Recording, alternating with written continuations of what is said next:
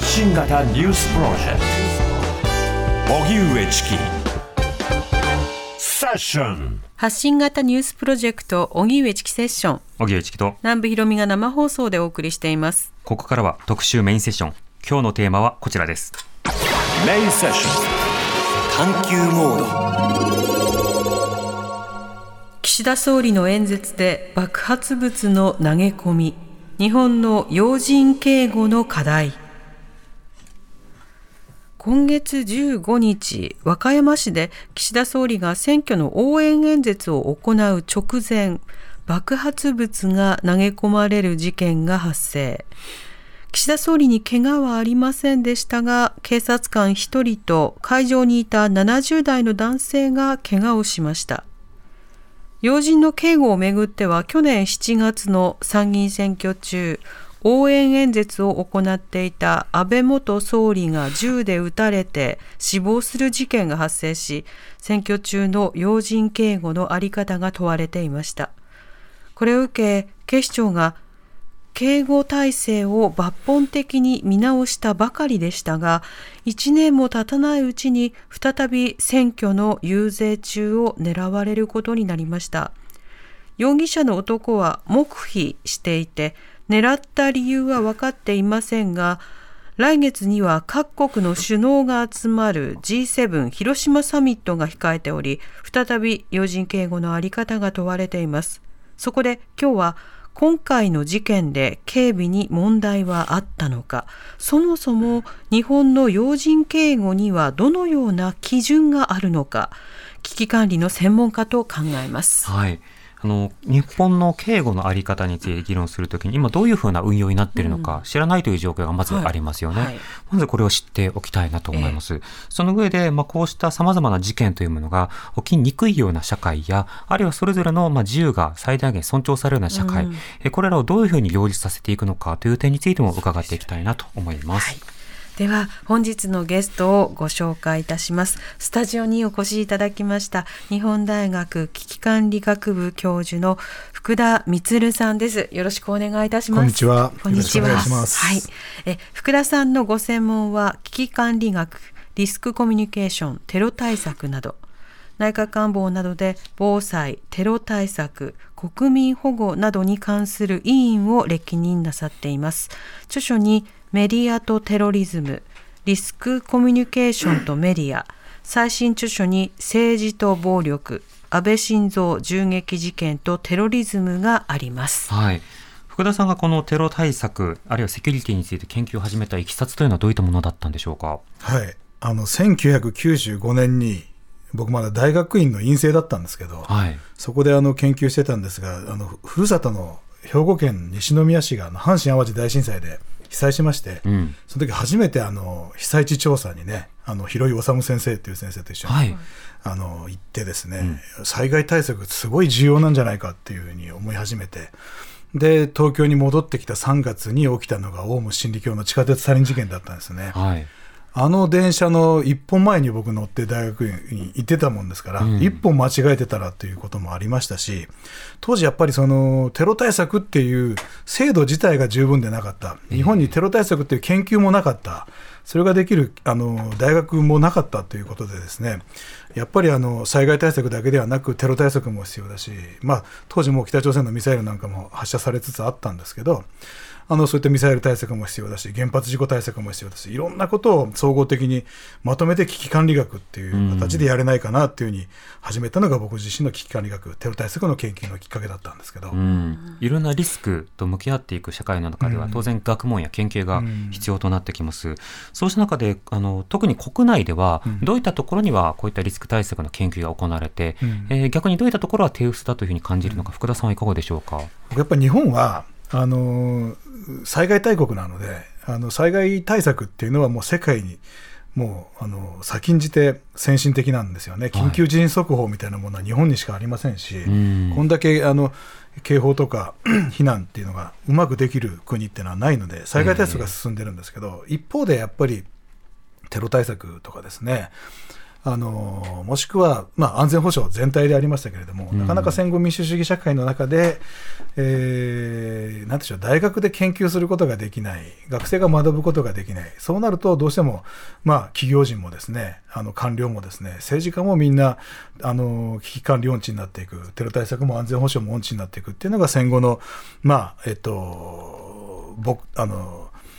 まあ、弱いところだったというふうに思いますので、うん、そういう意味で危機管理学の中でもやっぱり政治的危機の部分ですね、えー、当時タブーでなかなかできなかったテロ対策や安全保障の研究というのも、まあ、同時に並行的にやってきたということがあるんですけど。うん。そうした中、あのまずは今回はその小さくあの出発していきたいと思うんですが、うん、あの事件、個別の場面などにおいて要人をどう警護するのかということなんですが、うん、今回、岸田総理のまあ遊説中に爆発物が投げ込まれたという出来事、うん、今回の件についてはどういうふうにお感じになってますか？えー、っとですね まあ、起こるべくして起きたなっていうのが正直なあの感想であります。で昨年の安倍晋三元首相銃撃事件があってですね、まあ、この後あの話が出るかと思うんですけど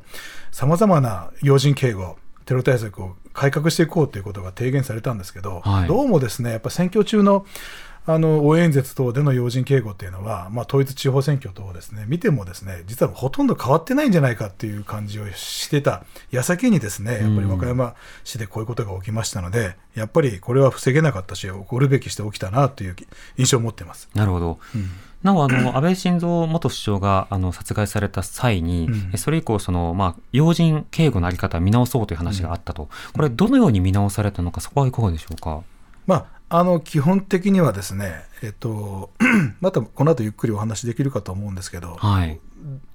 要人警護を、えっと、どうやってあの実施していくかっていうことの大きな原則になっているこの警護要則っていうものを見直そうと、うん、でそれはまあ理念的な部分であったんですけれどもそこがきちんとあの現場の警備計画というものに生かされてたのかっていうことがですね、はい、かなりなんていうのかな、あの、お題目としてですね、あの、なんていうんでしょう、空洞化してたというか、そういった部分がやっぱりありましたので、そこをあの実際の警備計画に生かしていく、そしてさらに言えば、都道府県警警察にあの警備の現場を任せきるんじゃなくて、えー、警察庁とかですね、まあ、警視庁の SP とかがですね、きちんと、えっと、地方、地方の現場の警備計画に関与していくっていうような部分、そういった部分のあの改革を進めていこうっていうのが、まあ、えー、安倍元首相のですね、あの銃撃事件以降の改革だったんですけど、うん、そこがどうも、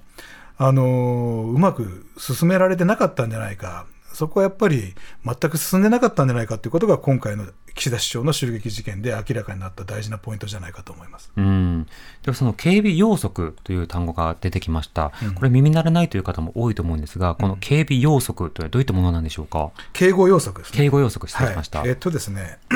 警察の中でまあ、要人警護を中心として警護をどうやっていくかっていうことを、うん、1965年にあの制定されたものなんですけど、えー、まああのいろいろなあの項目がありまして1条は目的だったりとかですね、はい、2条は警護対象者はどういう人を警護の対象にするか。例えばそれは首相であったり外国の国賓であったりとかですね。もしくは 3, 章あ3条は警護の本旨4条は、えっと、教養の訓練とかですね。実は5条がこの後ちょっと大事で、はい、議論が必要だと思うんですけど5条が警護情報の収集分析とかですねそれに基づいて6条で警護計画の作成を行う。うんうん、で7条で警部警護本部を定めるというようなですね。そういう一連のあのえっと、要人警護を実施していくためのですね体制をどう構築していくかということを定められたのが警護予測になります。うん。これあの、一条は当然、その警護に関して基本的な事項を定める法律ですよ、ということが書かれているんですが、はい、条、警護の対象者は、内閣総理大臣、国賓、その他、その身辺に危害が及ぶことが、国の公安に関わることとなる恐れがあるものとあるんですが、これ、範囲は今のところどう理解されているのか、つまり、選挙になるといろんな候補者出ますよね。はい、で、安倍さんの場合だと元首相という立場だった。で、元総理という立場で応援演説行く方って、民主党も自民党も結構いらっしゃるわけですよね。この範囲はどうですか？基本的にはやはり首相、国賓が中心ですが、うん、やはりその他、あの、あの、項目でですねやはり閣僚大臣クラスっていう、まあ、国会議員はそれ以外の議員とはちょっと違うという扱いになっていると思いますし、はい、元首相っていう立場もですねやはりあの SP が1人あの増えたりとかですね、うん、そういう意味ではあのその他あえっと、やっぱり警護対象者となるっていうことが、まあ、あのこの警護要則の範囲内では、まああのまあ、カバーされている部分なんだろうと思うんですけど、うん。それ以外の議員っていうのは基本的にはあのこの警護要則のあの、えー含む範囲ではないっていうのが一般的な解釈だろうと思います。なるほど。議員だけではなくて候補者もということですね。そうですね、候補者も含まれない。うん、なるほど。つまりその公安の警護要則には、まあ、一定の対象の範囲がまずはまあ明確にされているよということ。ただし、えー内閣総理大臣はいずれにおいても当然対象となるので、うん今回のような場合だと警護対象ということになるわけですか？そうですね、なってますね。うん。そして、えー3条ですですと、えー警護対象者の身辺の安全を確保することがまあ目的とされると。で、この実施にあたっては、えー効果的かつ計画的に行うようにしなければならない。で、その前に注意書きが書かれていまして、えー形式的に流れることなくと。つまり決めたからあれをやればいいということではなく、まあ状況に合わせて的確にやらなくてはいけないということが書かれています。改めてこの趣旨についてはいかがでしょうか？ここがやっぱり大事で、つまり、えっと、警護というのは、まあ、長い歴史の中で、毎日毎日実行されていきますんで、はい。前回この場所で、あのイベントがあった、その時にはこういうふうな計画で実施してたので、うんうん今回も同じような警備計画でいいんじゃないかっていうですね、あのルーティンワークになっていく部分があって、はい。そうなってくるとですね、やっぱりあの時代によって、あの国際環境によって状況って変わってきますんで、うん。あの新しいリスクは発生していないのか、新しい、えーなんていうかな、えっとまあ、考慮すべき変数っていうのはないのかっていうことを、まあ、常に常にアップデートしていくっていうことが必要だということが、まあ、加えられたというか、その部分がまあ重要だというふうに今、見なされているということだと思います。うん。まあ、例えば1年前とない建物があってそこからどう何か狙えないかであるとか、あるいはその形式が固まってしまうと、うん。もう行動計画が読めてしまうので、はい。ある意味攻撃対象が分かりやすくなってしまうということもあるわけですよね。そうですね。うん。もしくは、やっぱその地域で新しい、なんていうんですかね、住民運動が、はい。あの発生して、その運動がちょっと、なんていうんでしょう、いろいろ政治問題化しているというようなことがあったらですね、うん。ちょっと多少やはり公安とかですね、警察があの警備のレベルを上げていくというようなことは、あの実際には起こりうることだと思うんですけど。衝突を防ぐという観点からということですか？はい。はい。まあそうした中でその4条は訓練の話、そして5条以降で収集の話ということになってきます。こうしたその警護要則、これは法律に当たるものなのか、それとも運用に当たるようなものなのか、これはどうなんでしょうか？まあ、実質的にはあの運用に関する内規というものでありますので、あの法的拘束力っていうのはあのないっていうものなんですけど、ええだからこそどうしてもですねお題目というか理想とか理念みたいなものが書いてあるものであるという意味では重要なんですけどなかなかそこがあの具体性が伴わない部分もかなりありますので、えだいぶですねあの運用の中で、えー空想化していったというか空洞化していったっていうのがあの現在の問題なんだろうと思います。えうん。そもそもその要人警護を定めた警護要則なんですが、これはいつ頃どういうふうに作られていたものなんですか？えっ、とですね1965年にあの制定されたものでありまして、はい。それっていうのがやはりですね当時の やっぱり1960年代というのは、えー学生運動等もありましたもしくは、えーいろいろですねあの反体制運動みたいなものそういったものが過激化していくっていう過程の中で、うん。えーまあ当時はテロ組織なんていう名前なかったんですけど、はいあの当時はゲリラって言いましたよね。左翼ゲリラ活動みたいなものがいろいろなあの爆弾事件を起こしたりとかですね。そういうことをまあ実行していく過程の中で、うん。あのやはり、えー戦後日本の要人っていうのがそんなに多く狙われたことはなかったんですけれども、はい。えー実は、まあ、もしこの後時間があればお話しできればとも思うんですけど戦前はたくさんありました、うんあの515事件もあったし226もあったし伊藤博文も銃殺されましたし、はいい、ろんなあの首相要人が暗殺されたってことはあったんですけど戦後なかったしかし、えーそういったですね60年代の、えっとまあ、混乱の時代においてですねあの要人の警護というのが必要なんじゃないかという機運が高まって作られたっていうのがこのあの警護予測になります。うん、なるほど。そのようにして出発した警護要則、その安倍元首相の殺害事件の際に見直しという議論があったようですが、過去にも見直しの議論というのはあったんでしょうか？ありましたね。あのー、1992年にですね、あのー金丸信っていう当時のですね自民党副総裁、はい幹事長もされた方ですけど、あのー栃木県であの選挙の応援演説中にですね、あの右翼に銃撃されまして、うん。一発も当たらなかったんで無事だったんですけど、はい。あのーその時もですねやっぱり脱税事件とか政治きあの資金規正法の問題とかでですねあのこの金丸当時の議員がですね いろいろバッシングを受けたり、ええ。批判を受けている過程の中で右翼に狙われたということがあったので、うん。それに対してあの警護が不十分だったんじゃないかということで、えその2年後ですね、あの94年にあの警護予測が見直されたということがありました。うん。はいその時はどういう見直しだったんですか、その時の見直しはですね、えっと、例えば、日本っていうのは都道府県警察ごとにバラバラなんですよね、はい。あの北海道県警とかうん。大阪府警とか、で、独立していて、県内を守る、ただ大災害が発生すると、それ、広域的に連携するってことは今ではあるんですけど、当時って広域連携があんまりなかったんですよね。はい。だけど、選挙のおあの応援演説とか、もしくは広域になってくるテロとか事件になってくると、やっぱり隣県の、あの警察等がですね協力関係を結ばないといけない、だから、うんその警護活動の広域化っていうことを規定で、この後これ、9条にあの追加されている部分なんですけれども、はい。そのあたりがこの94年の改正で定められたりとかですね、うん。もしくはやはり地方の都道府県警がどうしても警備の能力弱い、警護の能力弱いんで、ええ。警視庁の SP をやっぱり直接たくさんあの派遣しましょうっていうふうに、まあ、するようになったのもこの94年の改正からというふうに。うん。で地元警察と加えてトップから警察の SP が来るということになってるんですね。はいでもこれ確かに要項、要則を見てみると、えー9条に当たる部分が一番分厚く書かれているんですが、これはあの先の事件、あの金丸信事件の時の、えー教訓というものを盛り込んだということなんですね。そうですねはいんでは、ということで気になるのは、2022年安倍元総理の銃撃事件の際には、どういった見直しが検討されたんでしょうか。はい、えっとですね、やっぱり安倍元首相の銃撃事件は、94年にやっぱりこういうふうに改正して、あの地方でのえー首相、元首相の遊説等が、やっぱり警備、あのできるようにっていう改正だったんですけど、ええ。それでもですねこういう安倍元首相の銃撃事件が起きてしまった、なぜ起きたんだろうかっていうことを考えたときに、やはりあの一つ大きかったのがですね、あの5条のですね、警護情報の収集と分析っていう部分、うん。これはつまりどういうことかと言いますと、えー例えば警護っていうのはセキュリティっていう活動になるんですけど、ええ。警護、警備、セキュリティを構築していくためには、何からその要人を守るのかっていうですね、その、まあ、対象となる、えっと、そういう対象をどういうふうに定めていくのか、誰を監視して、どういう人たちの、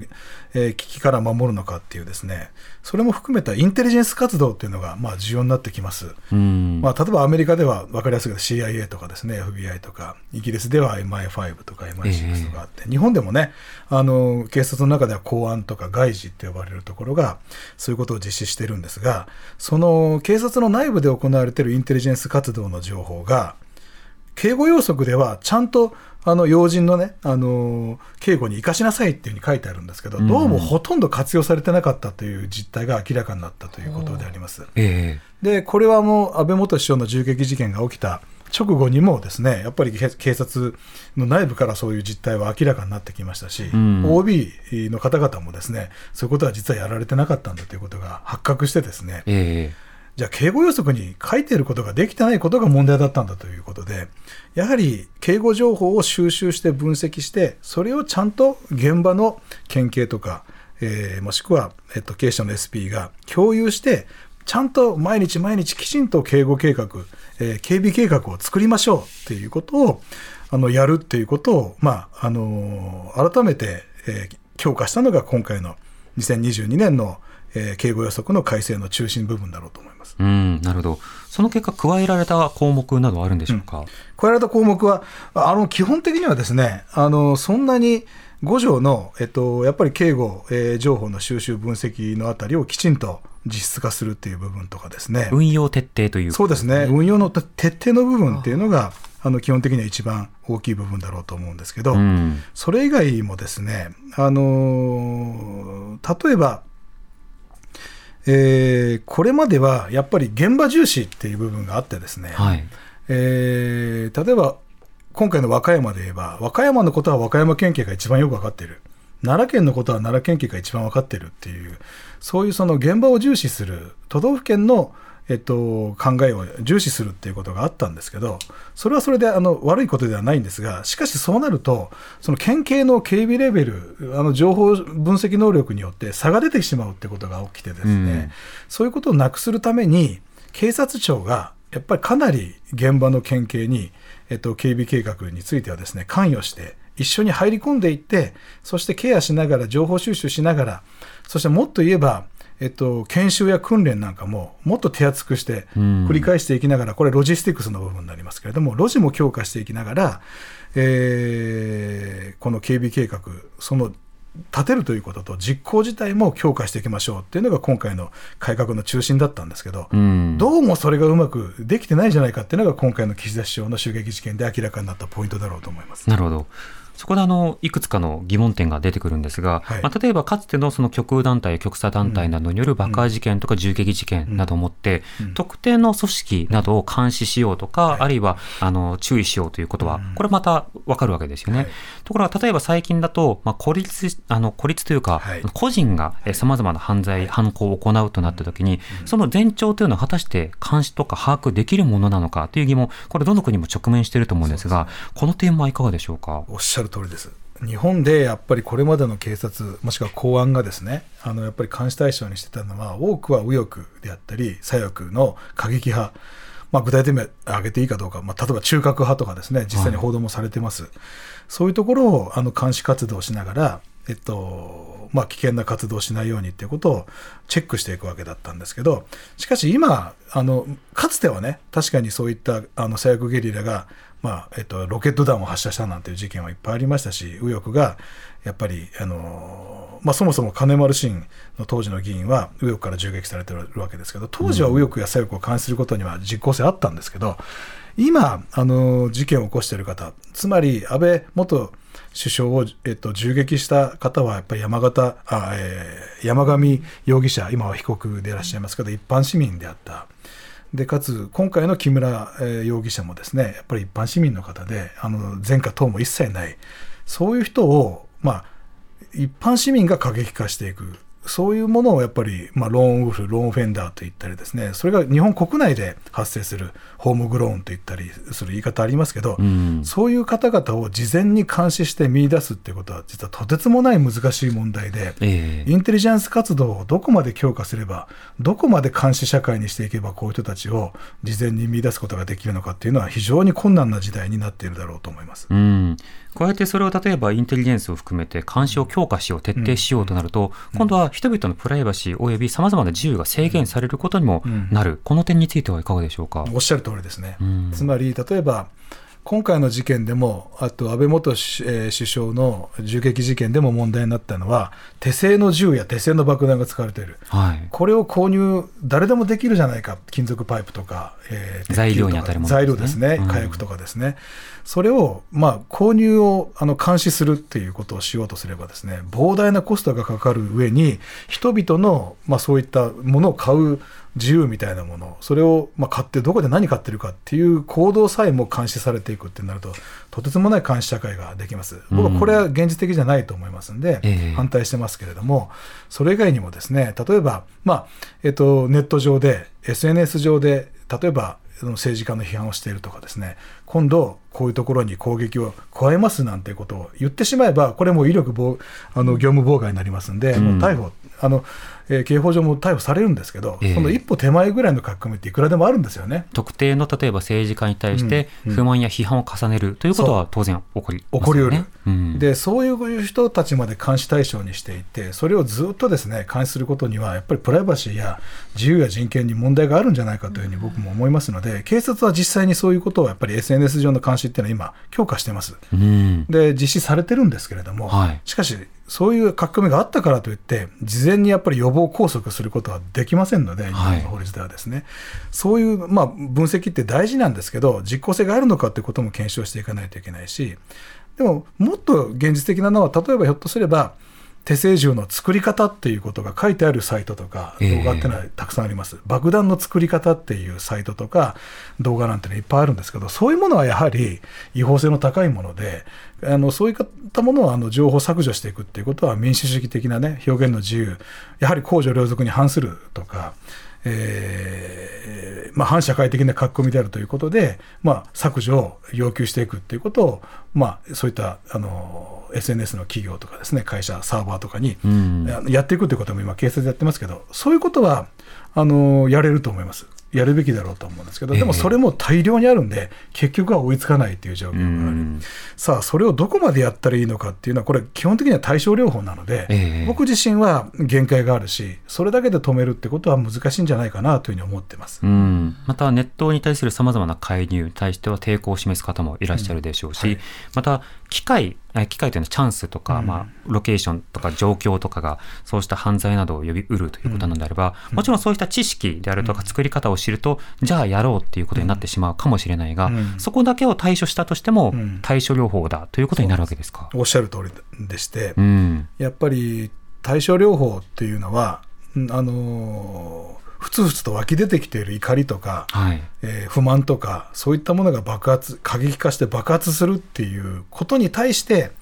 あのどうやって規制をかけていくかどうやって監視していくかっていうことになりますので、うん。やっぱ根本を断たないとですね、まあ、根本を断つというよりか根本となっている問題の解決をやっぱり政治的に図っていかないとですね、ええ。それはあの対症療法だけではやはりあの対処しきれないというのが危機管理ですしテロ対策もそういう時代に来つつある。それが現在の一般市民の方がやっぱり、えっと、政治に不満を持って、えーもしくは社会に不満を持って、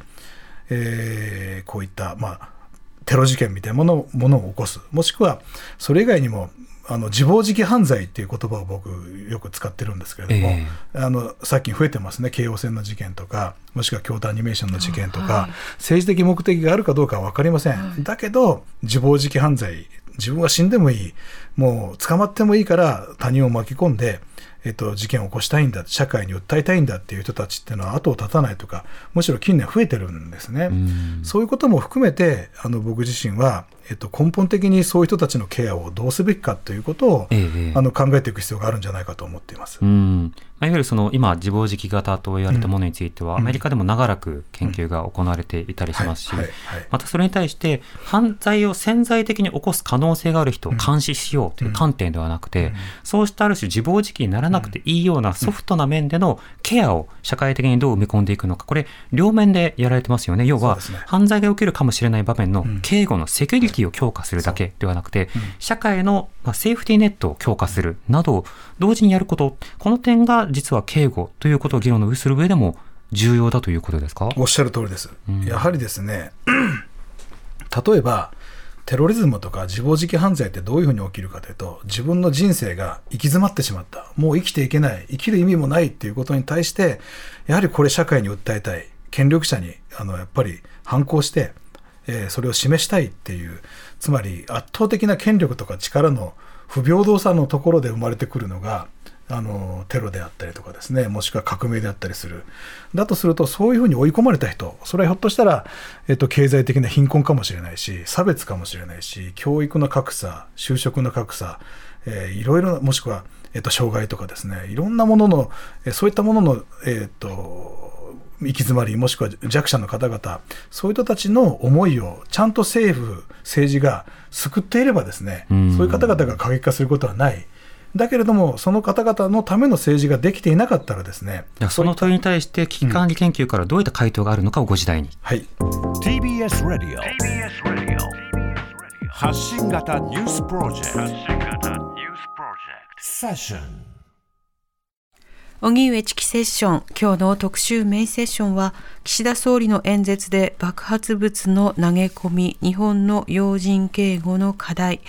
ゲストはスタジオに日本大学危機管理学部教授の福田充さんをお迎えしています福田さん引き続きよろしくお願いいたしはい、よます、ろしくお願いします。お願いします。さて、危機管理、あるいはえ要人の警護という観点から考えると、え個別の例えば SP の数をどうするとか、えロジスティックをどうするとか、うんあらかじめ情報を収集するとか、まあ、いろんな大事なポイントはある。はいまあ、それらをちゃんと現場現場で改善していくことは重要だという話を、まず前半伺いました。ただ前半の後半の部分では、しかしそれはあくまで起きた犯罪にどう対処するかという発想であって、それ以前の様々な政治的な役割というのもあるよという話を伺いました。この危機管理やセキュリティという観点からどういった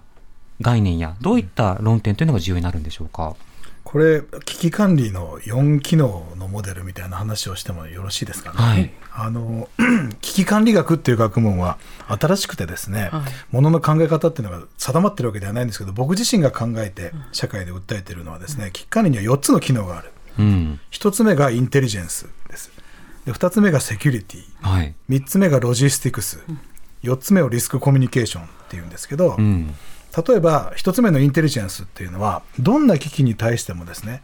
そこで起こるかもしれない世界の日本の情報を収集して分析してでその結果を危機管理に生かしていくっていう活動がインテリジェンス活動になります。はい。これはあのテロだけじゃなくて災害だって原発事故だってコロナだってインテリジェンス機能分析って大事なんですよね世界でどんなあうんの新しい、ね、株が発生してるかとかそういうことも含めて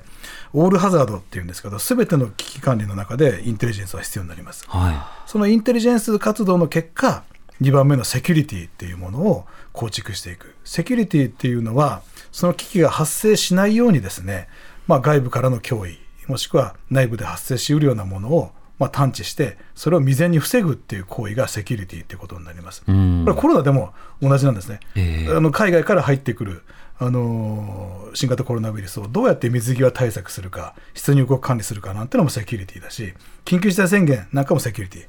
ロジスティクスっていうのは、危機管理を実行するために、あの必要になってくる物資とか人員とか予算みたいなものをどうやって配置し、輸送し、使っていくかっていうのがロジスティクスになります。うん。4つ目がリスクコミュニケーションで、そういった危機管理に関する情報をどうやって人々に伝達して、で人々に行動してもらうか、もしくはどうあるべきかということをみんなで事前に議論して、政策に生かしていくっていうのも含めてリスクコミュニケーションになるんですけど、はいこの4つがうまく機能していくと、危機管理っていうのはうまくいきますよ。それは災害対策でも、安全保障でも、テロ対策でもっていうのが僕の考え方なんですけど、うん。そうしたその考え方の中で、まあ、例えば災害であるとか、まあ、感染症であるとか、よりシステム的にこう対応できるものと、え個別に生じるような犯罪であるとか、あるいはそのテロに準ずるようなものなどについては、対処がなかなか難しいという話ありましたね。この点はいかがでしょうか？まあ、おっしゃる通りです。やっぱりあの大きな危機っていうのにはですね、やっぱりインテリジェンス活動っていうのは監視が簡単でありですね、ずっと監視対象っていうのが定まっていれば、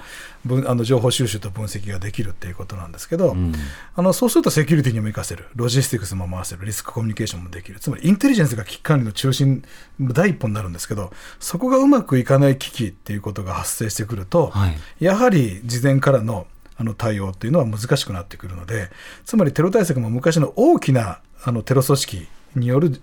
テロ対策っていうのは、インテリジェンス活動でイスラム国を監視してればいいとかですね、えーもしくはとアルカイダを監視してればいいっていう時代だったんですけど、今はもうそうじゃなくなった。もうテロ組織じゃなくて、もう個人であのこういったじ事件を起こしてしまう事件、あの時代である。ええ。そうなってくると、インテリジェンス活動って個人にはなかなか向かないっていうか、どうやれば実行できるかっていうのが世界的にまだ確立されてませんので、ええ。それがあの難しい課題なんだろうと思います。うん、それが例えば行き過ぎるとあの国民の監視国民が政治に対する不信を抱くっていう、まあ、そうしたものになるとますますむしろ潜在的なリスクを高めることにもなりますよね。なりますね、おっしゃる通りです。インテリジェンス活動っていうのは情報収集と分析と監視っていうのがありますので、うんええどこまで国民を監視していいのか、それはですね、やっぱり安全安心っていう価値と、自由人権の価値っていうのは僕は衝突するっていうトレードオフの関係にあるって昔も、前もね、ここで出演させていただいた時その議論したんですけど、えやっぱりあの安全安心を高めすぎると、人々の自由人権、プライバシーを傷つけてしまうんで、どこまでやっていいのかっていうバランスをみんなで考えて議論するっていうのが、僕はリスクコミュニケーションのあり方だというふうに思っています。えうんその中であの福田さんは本の中でも、はい。例えばこうしたさまざまなテロやそうしたものについて考えるためにはその背景にある社会的不公正はどこにあるのか、ということを政治コミュニケーションの場面では常に考えなくてはいけないのだと、はい。そうではなくて例えばどう守るか どう監視するかという話ばかりしていたらそれはむしろ分断を招くということをお書きになっています。はい。で同時にメディアにはと常にジレンマがあってテロリズムについて情報伝達することによって社会的な問題点や、えーセキュリティの議論を深めることもできるが、一方でテロ行為の伝達という願望を満たしかねない面もあるので、常にジレンマがありながらも全く報じない。あるいはノホーズに報じるではなくて、常に問いながら行っていくということが必要だということもお書きになっています。そうですね。このことを踏まえた上で今後の議論で必要なことどんな点だとお感じですか？つまりですね、テロリズムとかこういった犯罪っていうのは、無意味に起きているわけではない何か原因があるということなんですけど例えばテロリズムって言ってもですね民族独立運動っていうあの原因があるかもしれない。もしくは宗教の過激化っていうことがあるかもしれない。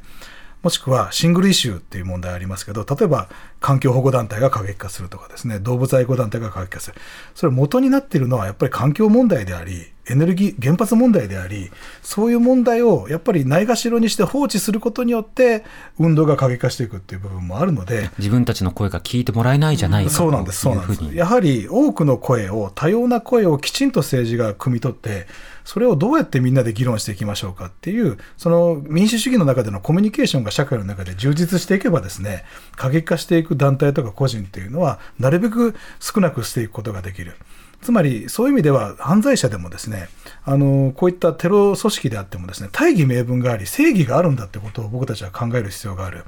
その正義をメディアが報道しすぎると、ひょっとしたらそのテロリストに加担してしまうかもしれない。だけど、その正義も理解することによって僕たちは社会をどう変えていくかってことも考えていかないといけない。その塩梅を僕たち研究者はどう、ね、考えるべきか、もしくはテレビやラジオや新聞といったメディアがどう報じていくかっていうことが、実はその正義の奪い合いになっていったりとかですね、うん、ラベリングとかですね、うん、もしくはみんながどうやって議論したらいいかっていうことを進めたりもするし、阻害もするっていう側面があるっていう、この塩梅をですね、うまく民主主義的にやっていけたら、リベラルな安全保障や危機管理ってできるんじゃないかなっていうのが僕の考えなんですけど、うん、そうした社会コミュニケーションがとても重要で、例えばインテリジェンス、情報活動やあるいは情報収集なだけに一点張りとか、セキュリティ、その場での対応だけに一点張りの議論ではなく、こうした全体像の中でそれぞれをどう強化したり、どう対話していくか、そこを議論したいと思います。はい。えー、活字でぜひ福田さんの著書最新著書「政治と暴力安倍晋三銃撃事件とテロリズム」などありますのでお手に取ってみてください。今日は日本大学教授の福田充さんをお迎えしてお送りしました。ありがとうございました。ありがとうございました。またよろしくお願いいたします、はい、よろしくお願いします。TBS ラディオ905-954発信型ニュースプロジェクト。セッション